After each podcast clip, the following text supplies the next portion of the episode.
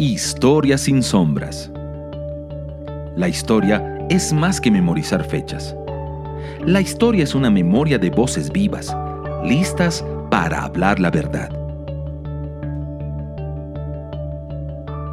Querigma Radio y Oikónomos te invitan a sumergirte en la historia revelada. Acompáñenos a remover velos en la historia sin sombras. Hola queridos amigos a un nuevo capítulo de Historia sin sombras, este programa que es emitido a través de Querigma Radio en los diferentes países desde América Latina, Europa y otros lugares donde nos están sintonizando semana a semana. Sean ustedes gratamente bienvenidos a acompañarnos en esta nueva jornada y en este episodio. Para nosotros siempre una tremenda bendición estar conectados con ustedes ahí en sus hogares, en sus casas, en sus trabajos, en donde están. Me acompaña, como siempre, mis dos queridos amigos, Saray Jaramillo y Ángelo Palomino. Saray, bienvenida.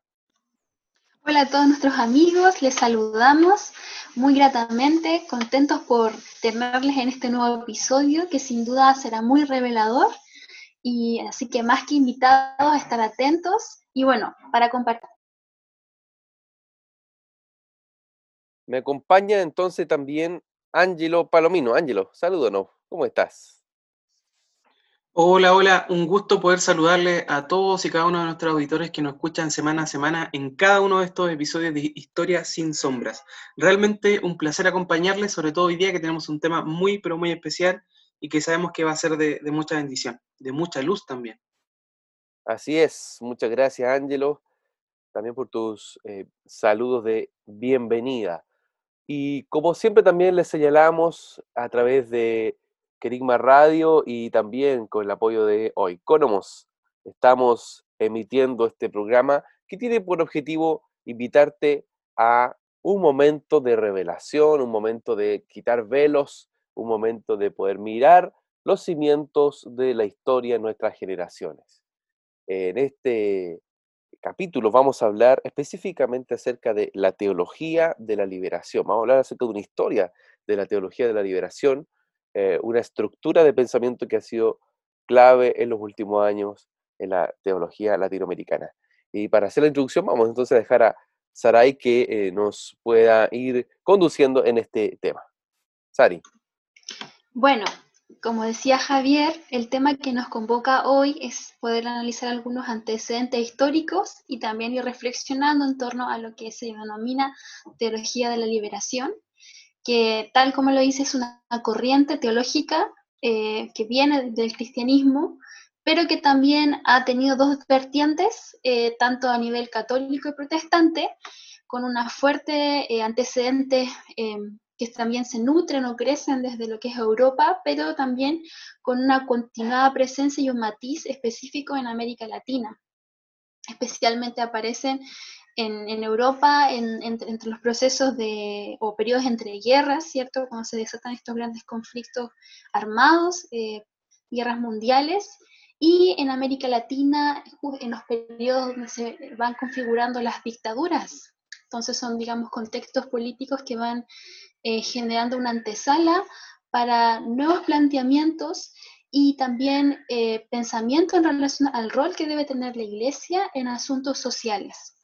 Solo que la teología de la liberación viene a abordar algunos puntos específicos eh, en relación a una opción preferencial por los pobres, también poder retroalimentar o pensar lo que es la salvación cristiana que hemos entendido, pero no solamente en, al ámbito espiritual, sino en, como lo dice la misma título, digamos, de esta corriente, una liberación tanto a nivel económico, político, social, ¿ya? que es lo que plantea esta ideología, un nuevo concepto de lo que es la espiritualidad en relación a, esta libertad, ¿cierto?, hacia hombres nuevos y mujeres, y también confrontando lo que es una conciencia eh, socioeconómica en la sociedad actual, ¿ya? Donde también eh, el pecado también, eh, que muchas veces fue, que ha sido cuestionado, digamos, en, nuestra cultura, nuestros pensamientos cristianos, tal como lo dice la palabra, ellos también van abordando este, nuevo, este concepto del pecado social en relación también a lo que es estas consecuencias o externalidades que surgen a partir de las configuraciones económicas, ¿cierto? Generando pobreza, desigualdad. Em, por tanto, también se predica desde esta postura lo que es la reflexión a una fe práctica, eh, pero muy ligada a lo que es la vía comunitaria, eh, una confesión eh, ligada a lo que es también la acción social y, como decía al principio, también muy ligada a lo que es una opción preferencial por la pobreza.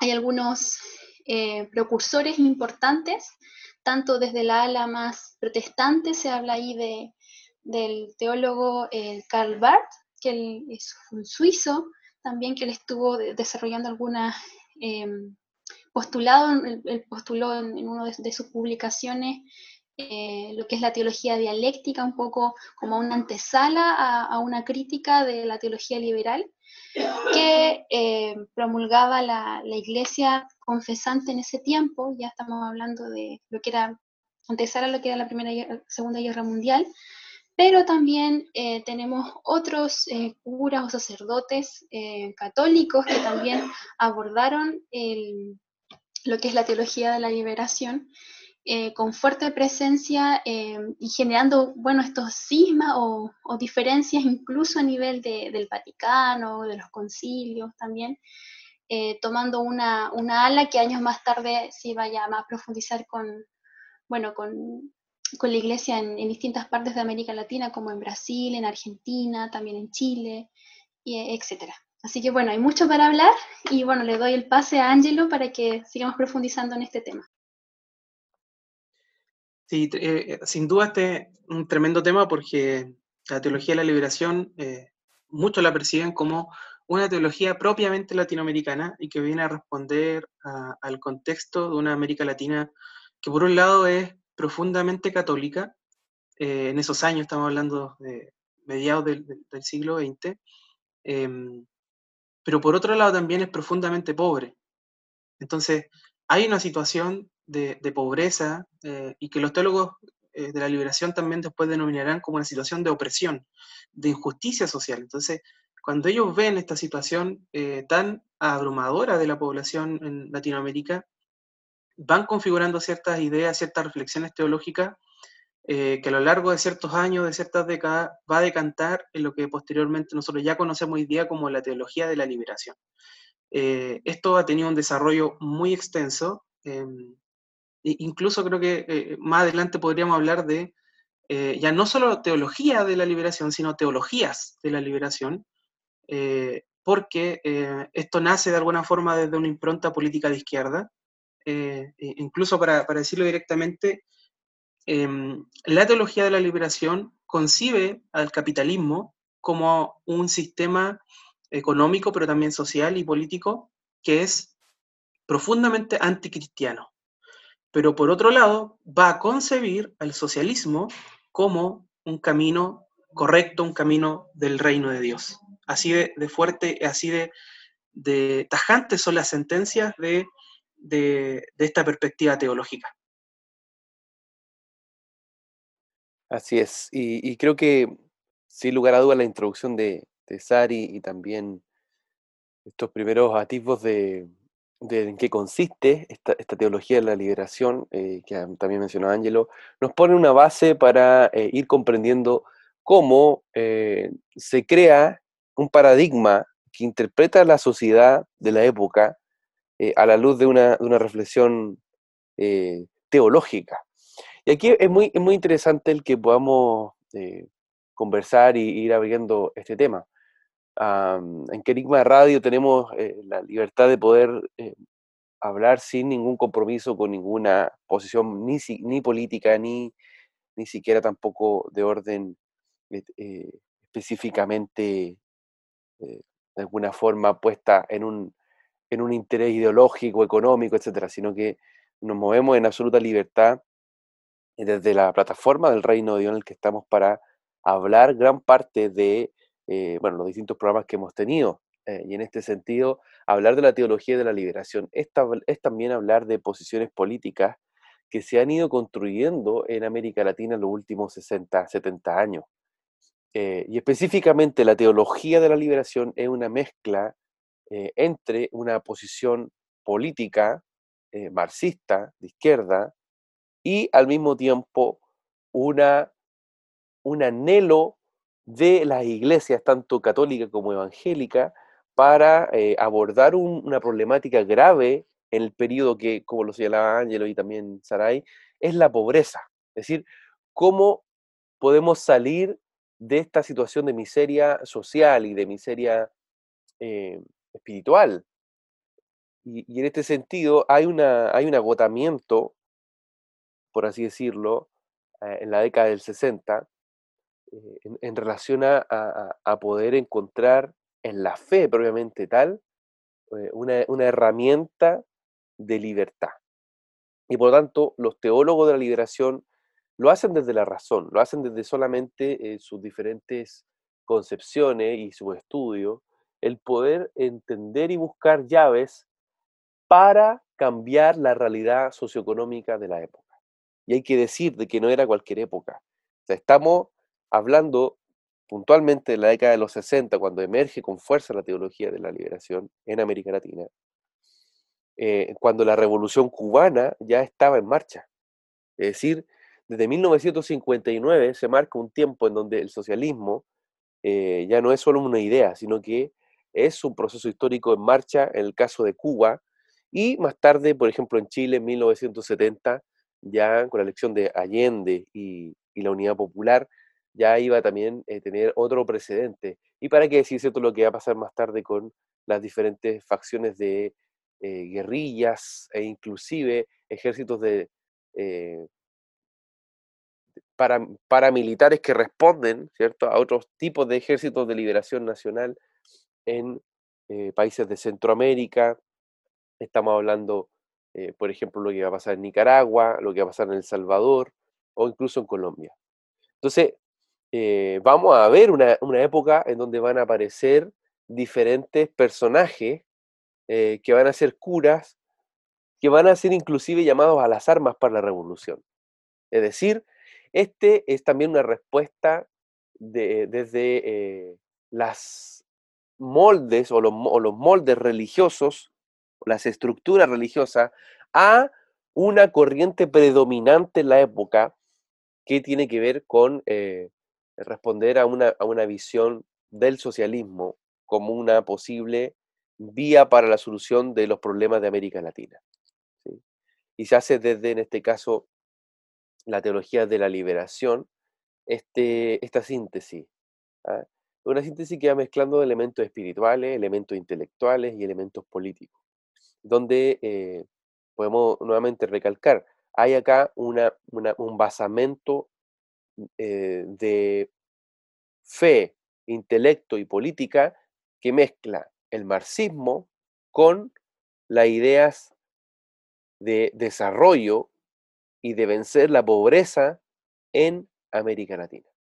Entonces, se toman diferentes versos de la escritura, se toman diferentes escritos para hacer desde ahí una síntesis y, de esa forma ir construyendo un aparato mucho más sofisticado que lo que yo ahora estoy eh, explicando. O sea, solamente yo estoy explicando la, eh, en rasgos generales, ¿cierto? Cómo, cómo, la teología de la liberación va a ser parte de esta eh, respuesta de época eh, en una mezcla entre teología política. ¿ah? y en ese sentido, dentro de un, periodo tan fuerte y dramático como va a ser la Guerra Fría en América Latina.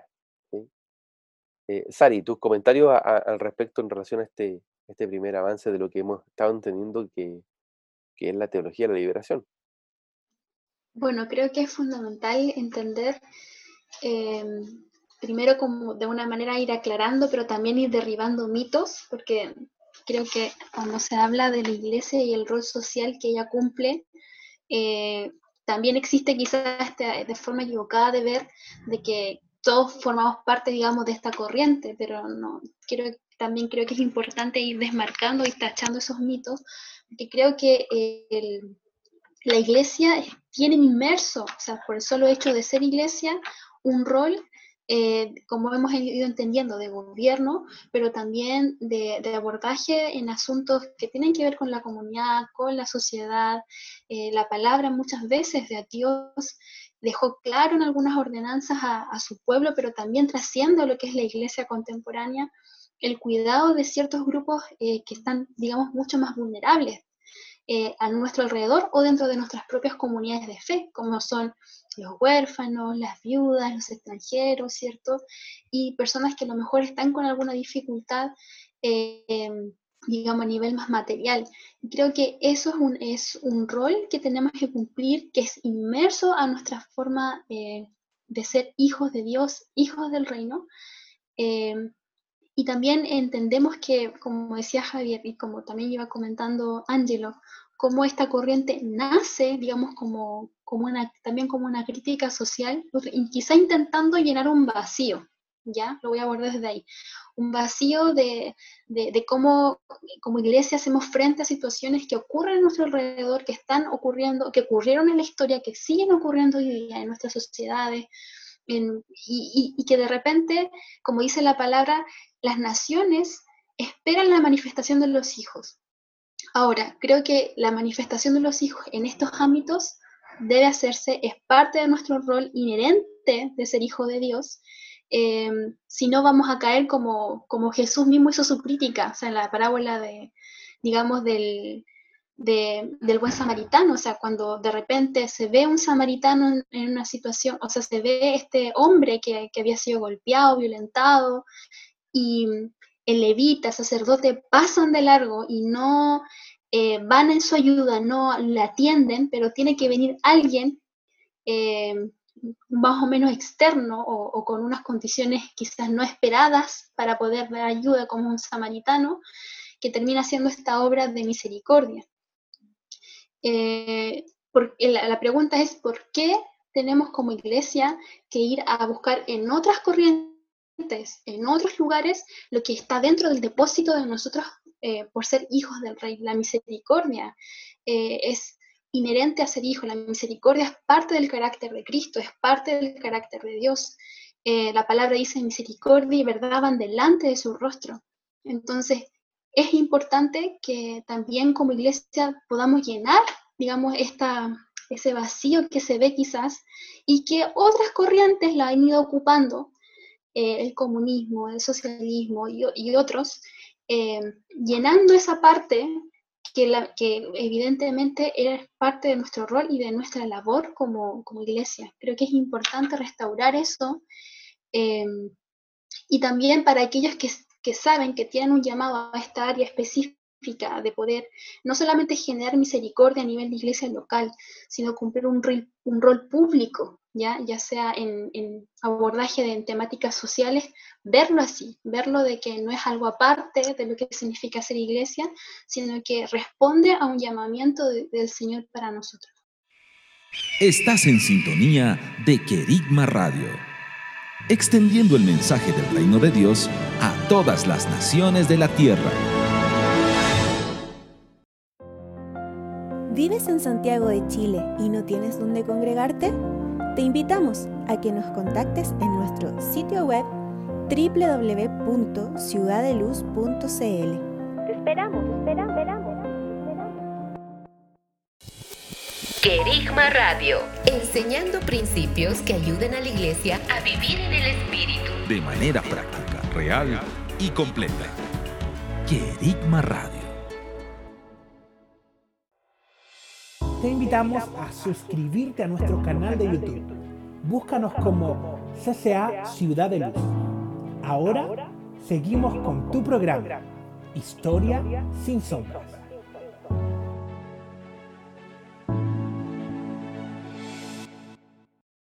Absolutamente, Sari, en, en, acuerdo contigo. O sea, entendemos de que hay un hay una impartición y un mandato de parte del Señor, eh, en el ejercicio de la misericordia, en el atender eh, a los pobres, aunque Jesús dijo que siempre iban a estar ahí, pero sí eh, el, poder ir a visitar, ¿cierto?, al preso, el estar con el que está enfermo, el, dar, ¿cierto?, la capa al que te la está pidiendo decir, hay una, y, y, aún si vemos el sermón de la montaña, ¿cierto? Hay una impronta totalmente clara en el ejercicio de la misericordia más allá del discurso.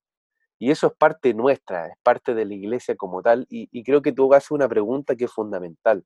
¿Por qué, tú decías, por qué vamos a, buscar afuera, es decir, en, las teorías marxistas, lo que ya está dentro de nosotros y en, los depósitos que el Padre ha, entregado? Es decir, la misericordia es más que la acción social. La misericordia tiene que ver con justamente mostrar un rostro del Padre, o sea, mostrar una parte del corazón del padre para sanar el corazón de los hijos y el corazón de los hijos se vuelva a los padres y el corazón de los padres se vuelva a los hijos. Eh, y en ese sentido, eh, vemos, por eso yo también lo, mencionaba así delante, vemos que la teología de la liberación es también eh, una muestra de que se, se agota en ese periodo esa profundidad por buscar el reino de Dios, por lo menos el reino de Dios como lo hemos entendido hoy, y no como se entiende también desde la teología de la liberación, que el reino de Dios es más bien un reino militante político ah, y político terrenal. Bueno, Ángelo, ahí sí tú nos puedes ir comentando cómo se va entendiendo el reino de Dios desde la teología de la liberación, que es un, es un tema muy interesante que lo podamos eh, mirar con, con, agudeza. Sí, sí, efectivamente. hay que entender, creo yo, la teología de la liberación como un cambio brutal respecto al panorama teológico latinoamericano, tanto católico como protestante. Eh, uno podría decir que en general la teología de la liberación es eh, católica y, casi siempre las personas que se acercan a, este tipo de improntas o reflexiones em, tienden a ser más de un origen católico. La verdad es que también hay una beta protestante muy clara y muy evidente ahí. pero sí me gustaría comentar algo antes de, de llegar a lo del reino, porque eh, por ahí mencionaba que eh, algo que me parece que es muy efectivo, que tiene que ver con, muchas veces eh, la actitud nuestra, ¿no es cierto?, como cristianos de dejar de lado un área de servicio que el Señor nos delegó, que es el amor al prójimo. de hecho, la teología de la liberación nace precisamente por eso, ¿sí? nace porque ve al resto de la iglesia tanto católica como también protestante o evangélica, ven ellos eh, una actitud pasiva respecto de lo que ocurre en el mundo. Ven eh, eh, en, las corrientes cristianas de la época de los 50, de los 60, una actitud que ellos denominan, por supuesto esto no es tan así, pero, pero ellos denominarán como una actitud conservadora, fundamentalista y apolítica, y que tiene ciertos tintes de derecha, por aceptar pasivamente el status quo y no apostar por el cambio social. Eh, eh, de alguna forma, al parecer, e, ellos están viendo que la iglesia no está lo suficientemente involucrada con la situación de pobreza y de opresión que se vive en América Latina. Y es en virtud de esa, de esa falta, de esa carencia, que los teólogos de la liberación aparecen y responden a, ese contexto. Em, e, ellos aparecen, em, como decíamos, alrededor de, de, la década del 60, eh, con, una especie de, que algunos denominan como renovación de las ideas del catolicismo, y que va a estar muy presente eh, en, un plano más institucional a través de ciertos concilios, como el Concilio Vaticano II, que es justamente en 1962 al 65, y también fue en una conferencia, la Conferencia Episcopal Latinoamericana de Medellín, que es en 1968. Ahí se va cristalizando de manera más institucional esta perspectiva teológica denominada teología de la, de la liberación, y que también va a tener una raigambre más, más eh, social en el plano social a través de lo que se denomina como comunidades eclesiales de base. ¿sí? O sea, algo así como eh, las comunidades, quizás como para nosotros, para, para, poder entenderlo, como comunidades pentecostales más eh, de, barrio, ¿no es cierto? Bueno, un símil de esto va a ser las comunidades eclesiales de base, que con una impronta teológica de la liberación van a tener también una, una, una una acción, digamos, dentro de las capas empobrecidas y marginadas de la población urbana y periférica y también campesina de distintos lugares de, América Latina.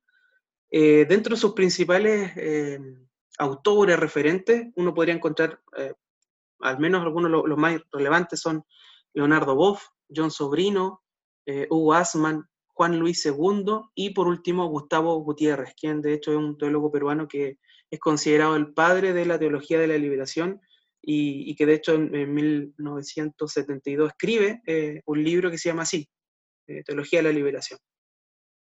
Ahora, eh, la teología de la liberación, como yo decía, es, representa un cambio teológico abrupto, brutal, porque concibe de una manera muy diferente la labor de la iglesia, concibe de una manera muy diferente la labor de los líderes de la iglesia, concibe de una manera distinta eh, el proceso de salvación, lo que significa el reino, lo que significa la labor teológica.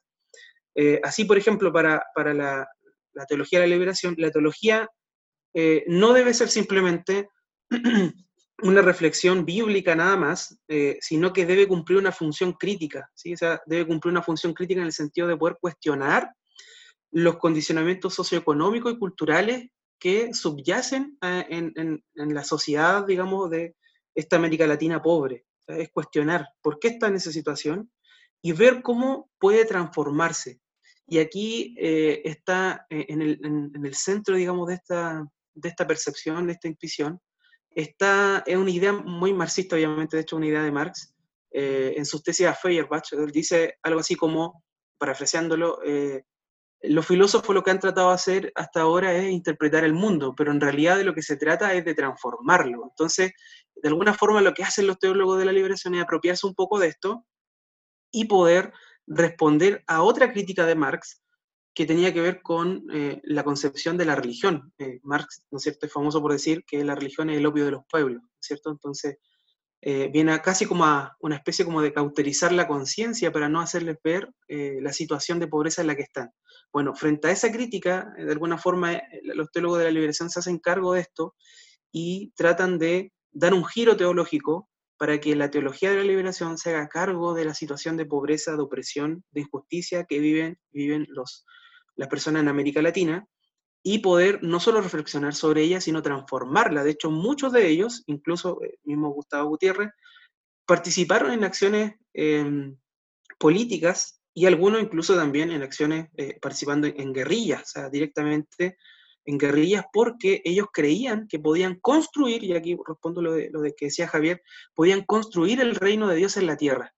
El reino de Dios, eh, como decía, em, ya en base a esta resignificación teológica que significaba la teoría de la, teología de la liberación, ya no es, ya no viene, ¿no es cierto?, en este panorama teológico más, podríamos decir, entre comillas, conservador o más tradicional que, los cristianos eh, eh, hemos tenido, donde eh, en algún momento de la historia, ¿no es cierto?, culmine, viene el reino de Dios en, su totalidad, por supuesto, porque sabemos que el reino de Dios ya, ya está, ¿no es cierto?, y que vino a través de Jesús.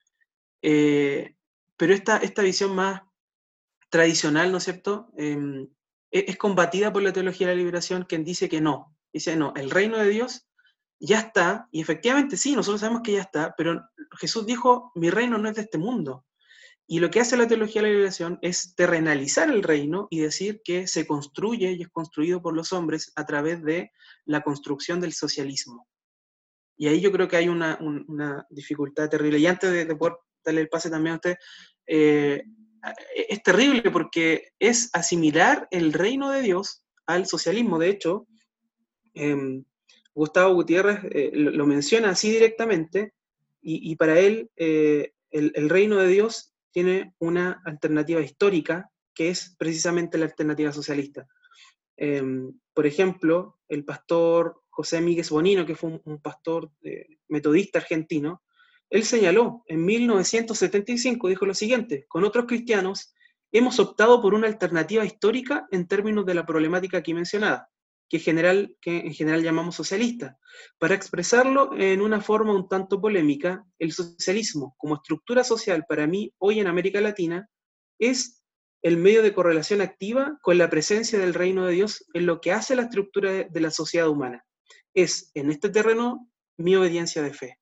Entonces él está diciendo con un poco de, quizá mucha vuelta, pero está diciendo que básicamente su compromiso de fe en el plano histórico y político, en medio del contexto de pobreza de América Latina, es la construcción del socialismo, porque concibe esta propuesta política como el reino de Dios en la tierra.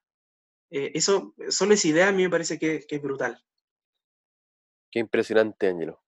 muy, muy impresionante lo que acabas de mencionar eh, y sé que muchos de nuestros amigos quizás no, no, conocían el trasfondo de cómo se llega a estas conclusiones. a, igualar el reino de Dios al socialismo. Y como también otros lo han hecho en relación al capitalismo. también hay que decir de que han habido otras eh, corrientes dentro de la iglesia a decir que el capitalismo es el reino de Dios.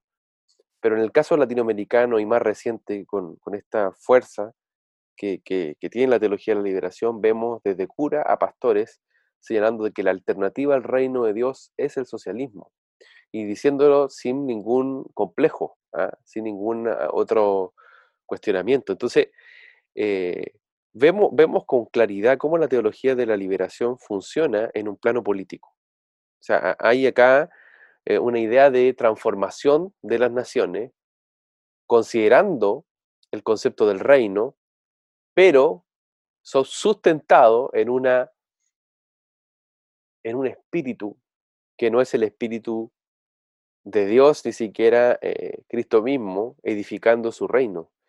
Eh, entonces, es bastante cuestionable, ¿cierto?, cómo la teología de la liberación logra volcar el corazón de muchas generaciones en, un, en, un motivo, en una motivación que puede ser muy genuina, es decir, poder servir al pobre, poder ayudar al que está desamparado, poder movilizar a la iglesia también a una acción concreta, pero más allá de esa motivación, eh, vemos que el espíritu que está, en definitiva, soplando eh, y estando conformando un, corazón y una mentalidad, eh, no, es el, no es el correcto. ¿ah? Y lo decimos así de plano. no solo no estamos de acuerdo y no creemos que el socialismo en ningún caso sea el reino de Dios ni tampoco el capitalismo. hay un reino que que viene desde lo eterno y desde los cielos de los cielos. Y, y, lo complejo es cuando la iglesia intenta nuevamente hacer del constantinismo, es decir, hacer de esta idea eh, constantiniana de Constantino, ¿cierto? De traer el reino de Dios a una vertiente política sobre la tierra como la solución a todos los problemas. Sabemos que ese mismo fenómeno se repite de generación en generación. Y nosotros tenemos que ser claros y tenemos que discernirlo para, una vez más, decir que el reino de Dios no es de este mundo, como lo decía el Señor. Él, intentó llegar eh, directamente, más que intentó, lo hizo. Él llegó al corazón de, las generaciones para desde los que estaban ahí a su alrededor, el, publicanos, campesinos, pescadores, pudiesen ser parte del reino de Dios, primero como hijo, pero al mismo tiempo haciendo la obra del Padre sobre la tierra, para así transformar las naciones, para así justamente gobernar desde los cielos, sentado en lugares celestiales, sobre la tierra. Eh, y en ningún caso un reino meramente político. Entonces, ahí hay, un tema muy complejo y un tema en, el que hasta el día de hoy eh, vemos nuevas versiones o un nuevo revival de las, de las, teologías de la liberación, como también decía Ángel, las teologías de la liberación, porque ahora se incluyen otras propuestas más de orden eh, de colonial o, eh, o posmoderna, ¿cierto? Que incluyen todas las teorías queer o las teorías de, género en medio y otras más, eh, y, de esa manera se va amplificando y moviendo el, sentido de lo que, de lo que se puede ver como teología de la liberación. Sari, me gustaría también escuchar ahí tus comentarios de lo que, estamos conversando. Bueno, sí, justo en esa última línea de, como tú decías, que no solamente, eh, digamos, esta corriente aborda el tema de la pobreza, sino que con los años se ha ido articulando y tomando, tocando otros ámbitos también. Eh, el grupo, temas de la mujer, eh, temas también con, la infancia o, otras corrientes, incluso se ha llegado también a abordar lo que es el tema de, estos grupos LGTB, también como de alguna manera también acogiéndoles. Y el tema del aborto también, o sea, creo que son cosas que eh, lamentablemente al ir con los años construyéndose ya, digamos, un perfil más claro de, la intención que había detrás de solamente ayudemos a los pobres o sirvamos a la comunidad, que son, eh, realmente son palabras y son frases que a todos nos retumban, porque creo que es, es parte de la esencia del cristianismo, pero que lamentablemente con, esta corriente se han ido articulando otras intenciones que se, que se han ido develando. Y eso es, eh, y, eso es hilando fino pero también em, poniendo luz en nosotros, en, esta generación que, como decíamos anteriormente, que busca y sabe que, tiene un llamado a esta área, pero también eh, siendo cuidadoso en, con quién nos aliamos, qué bebemos, qué leemos, qué revisamos. Eh, y creo que es fundamental lo que Javier hablaba en, relación a, que el reino de Dios no se casa o no se une con alguna corriente política. Creo que nosotros eh, somos gente que tiene opinión en los ámbitos políticos y públicos, sí, tenemos opinión, pero no necesitamos eh, poder, digamos, unirnos al socialismo o a una corriente más liberal o capitalista, etcétera, para poder manifestar nuestra esencia. Eh, creo que eso es un, es un don y es algo hermoso que tiene el reino de Dios. Cristo mismo lo dijo, o sea, mi reino no es de este mundo, pero estamos aquí, mientras estemos aquí, vamos a ayudar a transformar este lugar, vamos a ayudar a que los principios de nuestro reino eh, se establezcan, funcionen haya transformación en nuestras comunidades y ya lo estamos haciendo. Otro punto que considero importante es que esta corriente solamente ve eh, o analiza las situaciones desde una perspectiva material. Y ahí se ve mucho lo que es el materialismo filosófico, ¿cierto? Del marxismo, todo, pero solamente lo que ocurre en el plano físico, lo material. Eh, una vez, y creo que también lo hemos ido aprendiendo en, escuelas, pero también desde un pensador muy querido que siempre lo nombramos, Darron Miller, que él habla también de que la pobreza es un asunto de mentalidad. Entonces, hay temas que también, eh, ¿por qué las sociedades son como son? ¿Por qué, por ejemplo, India es como es? ¿Por qué China es como es? ¿Por qué Estados Unidos es como es? ¿Por qué Europa? ¿Por qué otros países de América son como son? Y tiene que ver con una mentalidad. Y la mentalidad no solo se construye con aspectos físicos o cotidianos, materiales, ¿cierto? Que, con los que vamos, eh, nos vamos eh, moviendo en el día a día, sino que también tienen influencia espiritual. Entonces, como hijos de Dios, creo que es, vital que cuando abordemos estos temas o queramos acercarnos lo que es iglesia, sociedad, iglesia, comunidad, también no perdamos nuestra esencia de poder tener una lectura espiritual de las cosas. Creo que eso nos va a ayudar mucho a hilar fino eh, pero también a identificando otras cosas. Creo que es muy importante eso, que veo que esta corriente bebe mucho o sea, del materialismo filosófico, pero tiende a encapsular la pobreza ahí. Y creo que nosotros cuando tengamos que ministrar ámbitos de este tipo, si bien estamos para socorrer, para ayudar, para fortalecer, es importante también funcionar eh, contribuyendo a un cambio de mentalidad, no solo a nivel personal, sino también de las comunidades y las naciones. Así es, Ari, y, me, creo que, que, tú también ahí das en el blanco en relación a, a, lo que es la pobreza desde el espíritu. O sea, no, basta solo llevar un kit de ayuda social. Hay una cuestión más de orden eh, definitivamente de cómo se han creado estructuras de pensamiento. Eh, por supuesto que esto dialoga o está en relación a su contexto social, etc. Pero sin embargo, si lo vemos desde nuestra fe, la pobreza eh, implica también una conexión, por ejemplo, con la miseria que responde a una cuestión más de orden espiritual que solamente de factores externos.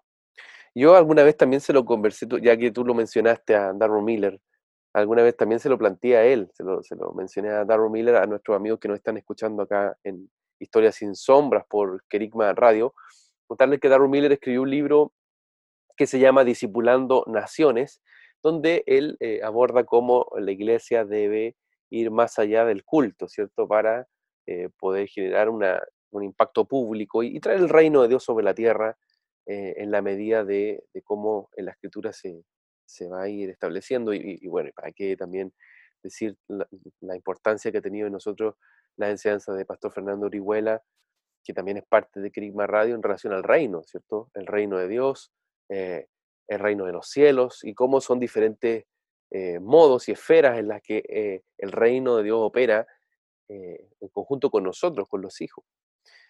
Eh, alguna vez yo conversé con Darryl Miller este asunto de la pobreza y le dije que creo que es muy interesante lo que él muestra, que es llegar a, un cambio de mentalidad, ¿cierto?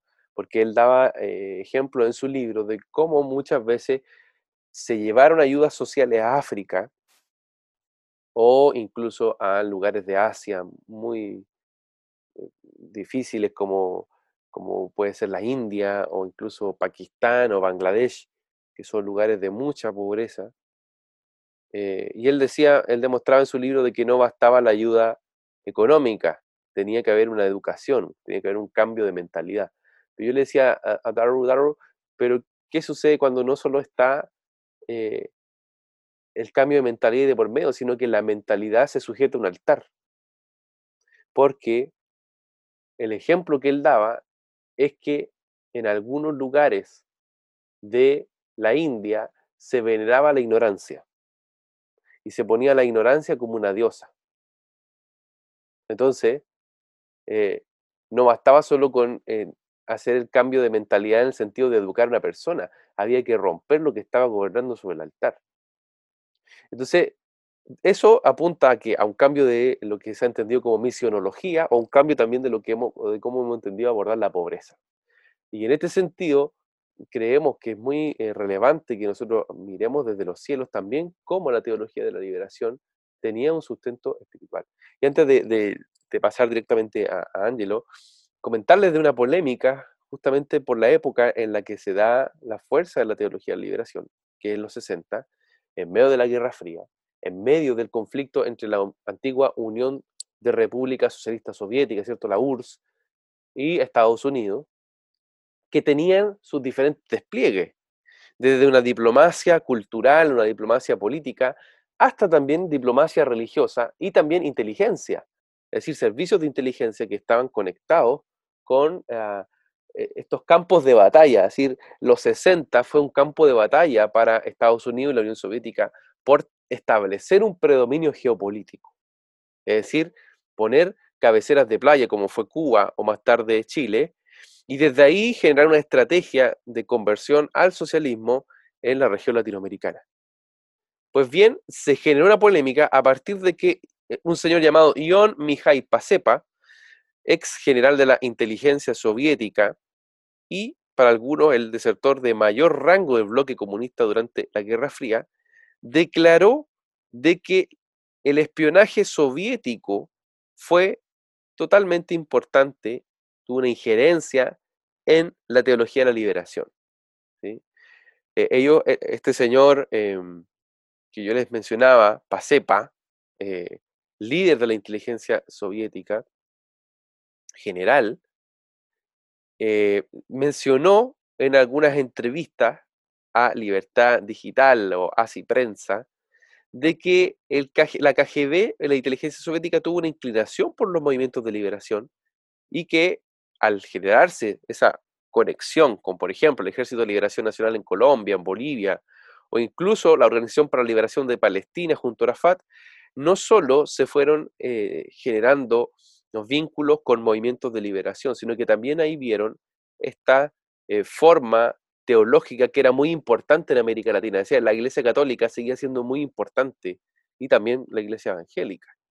Entonces, según este ex general comunista, se crea un programa de desinformación en el que eh, la KGB, eh, siendo liderado por Alexei Kirichenko y aprobado por Alexander Shelepin, se coordinan políticas para eh, tomar control del Consejo Mundial de Iglesia y de esa forma, a través de una llamada Conferencia Cristiana por la Paz, promover la teología de la liberación y de esa forma ir generando, ¿cierto?, una, una impronta.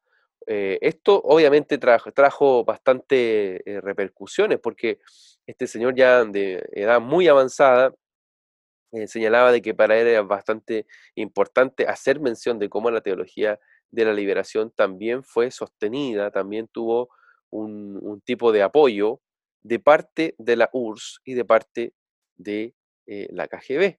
Y él, lo dice de esta forma, dice, ah, nosotros establecimos la violencia institucionalizada de la pobreza y para eso la conferencia de Medellín logró diferentes objetivos para nosotros importantes, como era el siguiente lema, ya no basta con rezar. O sea, era importante en este caso ir más allá del rezo, ir inclusive a las armas, o ir a el, cristianismo militante y, a la protesta, que en este caso va a ser eh, inseminada por este programa de desinformación que dice este señor Pasepa, John Mihai Pasepa, eh, fue eh, dirigido por la inteligencia soviética.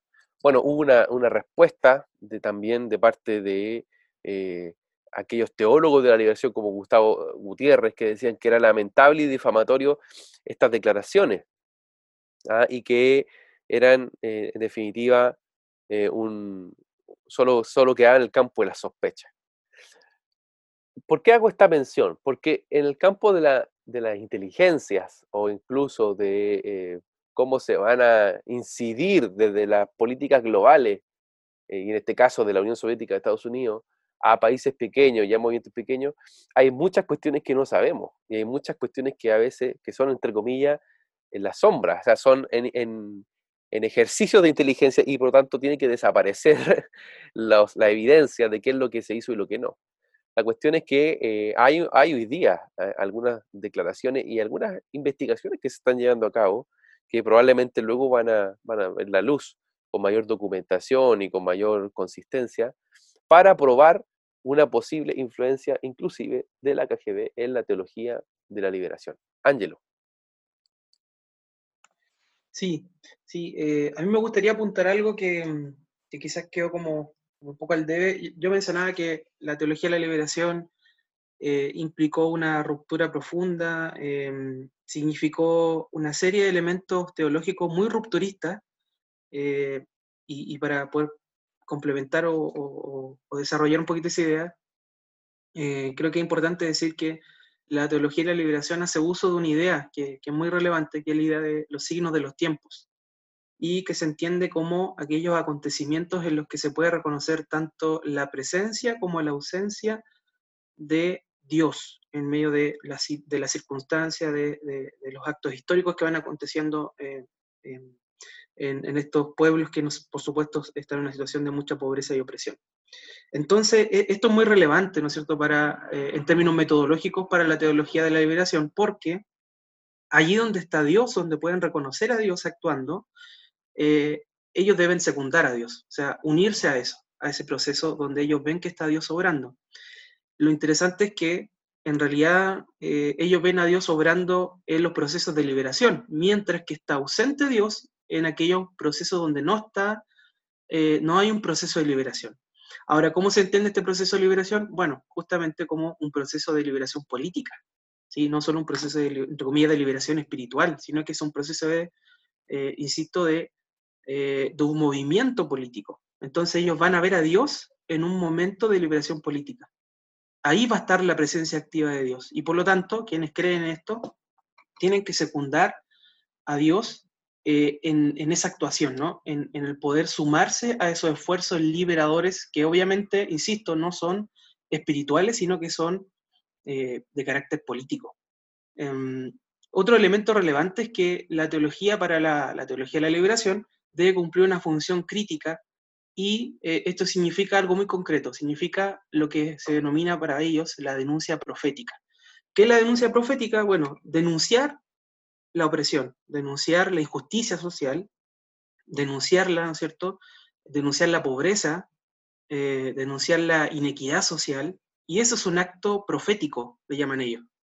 Eh, y para mí esto es bien interesante porque yo creo que eh, aquí hay como una suerte de rescate, ¿no es cierto?, de la tradición profética de la Biblia, porque cuando uno ve a los profetas, esto, es un debate teológico, pero cuando se remita a los profetas, claro, en ello hay toda una, eh, no solo una queja, sino una declaración profunda contra muchas veces las autoridades por dejar, por ejemplo, al pueblo, ¿no cierto?, desamparado o en una situación, insisto, de pobreza o opresión, pero que creo, y aquí va una crítica, ¿no cierto?, a la teología de la liberación, que va más allá de eso, ¿sí? El, actuar profético trasciende ese aspecto. El actuar profético no simplemente ve la situación material, creo que la toma en consideración, pero lo ve desde los ojos del, reino de los cielos, ¿sí? No lo ve desde esta perspectiva materialista nada más. que insisto, por supuesto que importa las condiciones de vida en las que están, las personas, pero creo que el, actuar profético no se queda simplemente en eso, se queda, va también a el elemento espiritual,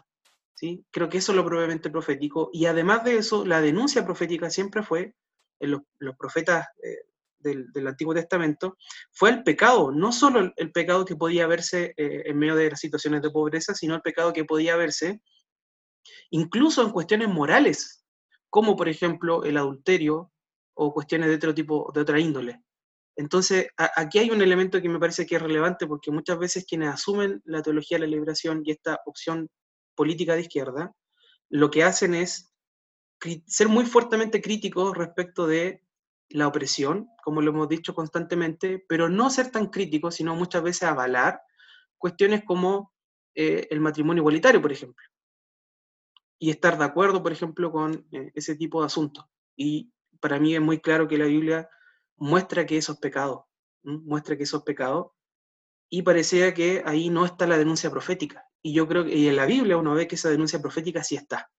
Entonces ahí hay como una selección de ciertos elementos que se ajustan a ciertos parámetros de izquierda, pero que otros elementos quedan fuera porque son más de índole moral, sexual, y que pareciera que están más asociadas como, entre comillas, a, la derecha. Y yo creo que no es así, yo creo que lo que dice la Biblia uno debe tomarlo independiente de la posición eh, política a la que uno lo pueda asemejar o, la pueda, digamos, asociar.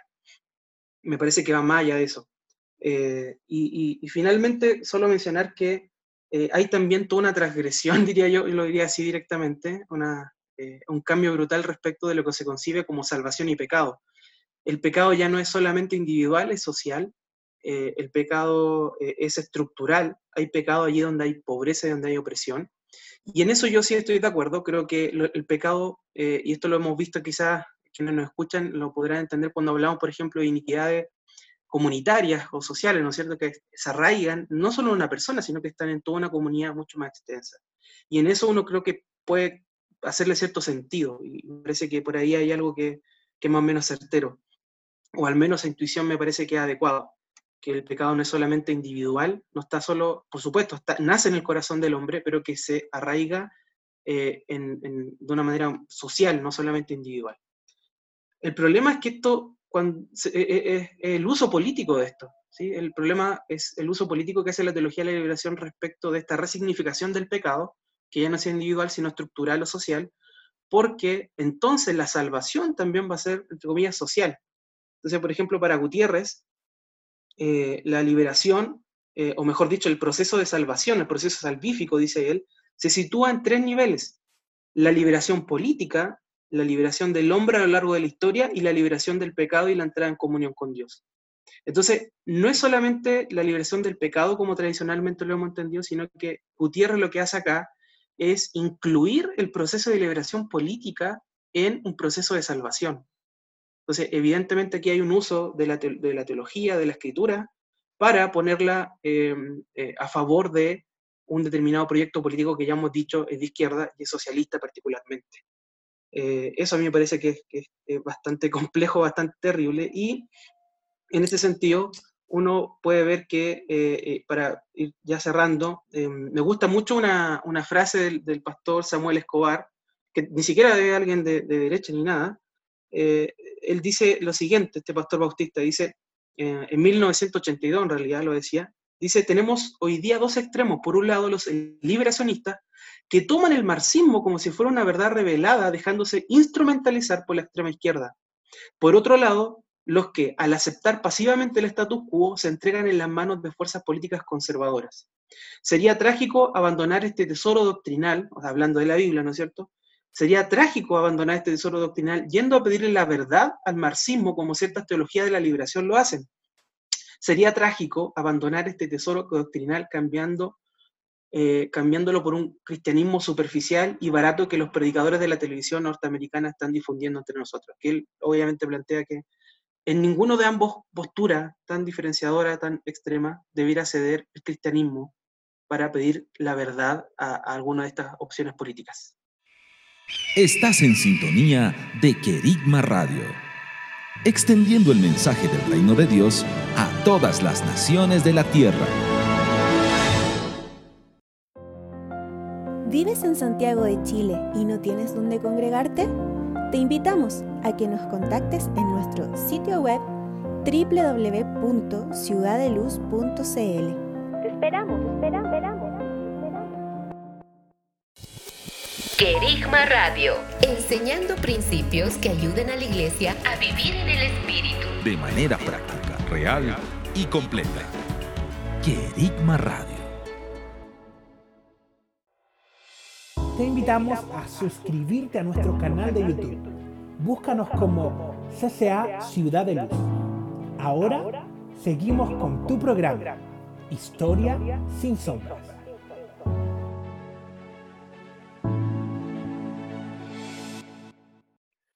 Estamos en Historia sin sombras por Kerigma Radio y estamos conversando de un tema bastante polémico, eh, complejo y agudo, como es la teología de la liberación y sus raíces.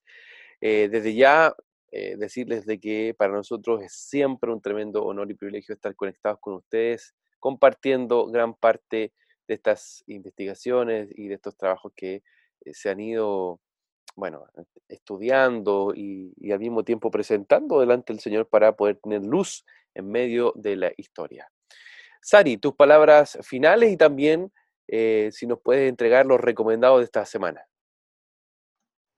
Bueno, eh, solo decir que creo que es importante que, como mencionaba Ángelo, eh, tomándome de sus palabras, que se levanten hijos con una voz profética en este tiempo, ¿cierto? Verdaderos profetas que hablen desde el corazón de Dios, em, sí eh, haciendo ese rol que Él les ha dado, que es de exponer, de denunciar, de, exponer la verdad, pero también eh, generando una crítica, pero desde el corazón del Padre, constructiva, obviamente, em, no solamente hacia los que son las estructuras de poder, los políticos, sino que, evidentemente ellos llevan, digamos, el, gobierno o el, ordenamiento, la organización de, nuestra sociedad, de nuestros países, pero también eh, profetas que construyan eh, con ideas del cielo, con ideas del corazón de Dios, eh, nuevos caminos y soluciones a, a ámbitos de, de, pobreza, de exclusión social. Creo que es importante hacer ese llamado Así que si hay algún oyente ahí, algún joven, eh, o como dice Javier, esos que todavía están ahí, que tienen en su corazón, y tienen un amor especial, un, corazón de compasión por estos ámbitos, em, que se levanten. Y no solamente a proclamar, sino que también necesitamos escribas, necesitamos gente que escriba sobre esto, qué es ser iglesia hoy eh, para los demás, qué es ser iglesia hoy para em, estos ámbitos de pobreza y exclusión. ¿Cómo podemos ser hijos de redención, hijos eh, con, que llevan em, hojas de sanidad para las naciones en estos ámbitos, pero desde el corazón del Padre? Y bueno, vamos con los recomendados. Tenemos, eh, primero, tenemos de Luis Pino, Teología de la Liberación a la Luz de la Gracia Común, una propuesta analítica de estudios evangélicos, años 2018. Eh, también tenemos el libro que también se mencionó eh, del autor Darrow Miller, Discipulando Naciones, el poder de la verdad para transformar culturas. Creo que es un libro que para nosotros es como casi un, lema, un emblema como equipo, pero que la verdad es que va develando muchas cosas. Y ahí también podemos entender un poco de cómo piensan las sociedades a partir de la cosmovisión eh, y cómo la pobreza es parte de una cosmovisión y también de un culto, ¿cierto? Que bueno, esos son nuestros recomendados de, esta semana. Perfecto, muchas gracias Ari. Ángelo, nos despedimos. Gracias por estar con nosotros. ¿Tu palabra final es? Sí, como siempre, un gusto poder compartir con todos nuestros auditores de Historias sin Sombras a través de Radio Querigma y sumarme, ¿no es cierto?, a las palabras de Saray de, poder invitar a todos nuestros hermanos a, a poder pensar la esfera pública eh, fuera de estos paradigmas, sino pensarlo desde el reino de Dios, pero verídicamente desde la inspiración que trae el Espíritu Santo. Así como lo hacía Daniel, así como lo hacía José, que podían estar, en medio de sistemas muchas veces corruptos, pero que podían ser luz eh, y sal en medio de esos, de esos lugares. Así es. Y bueno, queridos amigos, a ustedes que nos sintonizan semana a semana, les enviamos un gran, gran abrazo. Declaramos la bendición y el poder del Señor en sus corazones, quitando todo velo, quitando todo sello, el que muchas veces estas teologías, eh, y que muchas veces también son ah, sellos espirituales que se ponen sobre el entendimiento, declaramos que son removidos esos velos en el nombre de Jesús y que podemos ver con el corazón del Padre. Nos vemos hasta un próximo capítulo. Esto ha sido Historia sin sombras por Kerigma Radio. Chao, bendiciones. Hemos concluido un nuevo recorrido por la historia. Sin olvidar que la verdad nos hace libres. Nos vemos en un próximo capítulo. Fue un programa de Oikónomos, Centro de Liderazgo Público Cristiano, patrocinado por CCA Ciudad de Luz.